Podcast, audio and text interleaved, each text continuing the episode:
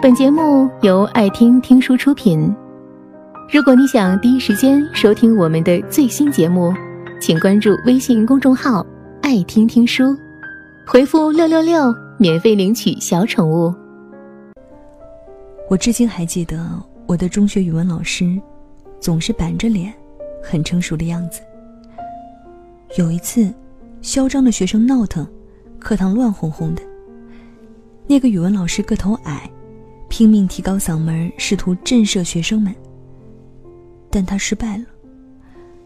最后，他忽然哭了，一边红着眼睛抹眼泪，一边训斥顽劣的男生。因为他才从师范大学毕业，才开始面对真正做一个教师的麻烦。他那一刻，应该很痛恨自己太年轻。你呢？你也真正社会化了。你朝九晚五，努力存钱买房，会遇到黑心的开发商。每遇到黑开，你又发现年年暴涨，怎么也赶不上的房价，你累死累活一个月还赚不到一个平方，想死的心都有了。你曾经迷恋的大明星也老了，在苦苦寻找归宿，分分合合，各种荒诞不靠谱，看得你眼花缭乱。华美袍子从来藏着肮脏的虱子。你不得不承受失望和破灭。你恋爱多次后怀疑爱情。前任极品，现任奇葩，在劈腿的诱惑和坚守的乏味之间摇晃不定。结婚，离婚，搞不懂幸福到底算什么。你去商场买衣服会被促销员花言巧语欺骗。你和同事和朋友相处，因为踩错了界限得罪人。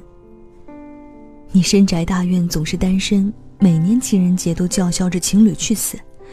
你被逼相亲，被归类，被标签剩男剩女，社会厌弃，人类排斥。你也会买买彩票，做一做一夜暴富的梦。你还会纠结，干脆炒掉恶心的老板，辞职去旅行。有人说你不错。有人说你烂，就这样，你变成了琐碎的、认命的、烦恼的大人。你不在嘴巴上毒舌，也会在心里吐槽。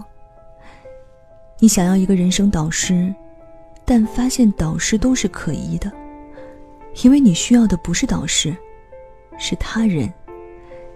你活着，势必寻找对照，和他人比较。是你学习、参考、借鉴的最好办法。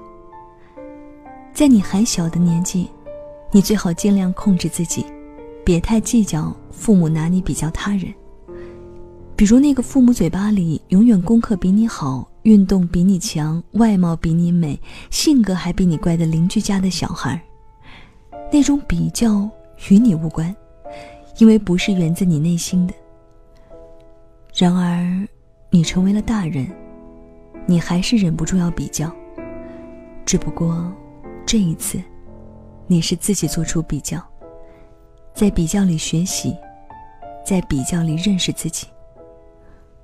我相熟的一个心理专家说：“别跟别人攀比，这种你熟悉的心理鸡汤是种不可实现的无厘头励志。比较是大脑的固有程序，不比才是消极心理策略。没有社会比较。”如何回答我是谁？几百万年来，哺乳动物脑发育，恰恰在于社会比较，好坏优劣关乎到了个体的生存威胁。比较是你的社会报警系统，岂能闲置？学会善于比较，才是个人成长的关键。你开始沉静下来，你开始理解别人的优劣，理解自己的好坏。你开始尊重自己的缺失，你也开始发扬自己的擅长。你毒舌别人，也被别人吐槽。毒舌和吐槽是你发泄的枪炮，也是你反省的镜子。你成了一个大人，先及格，再优异。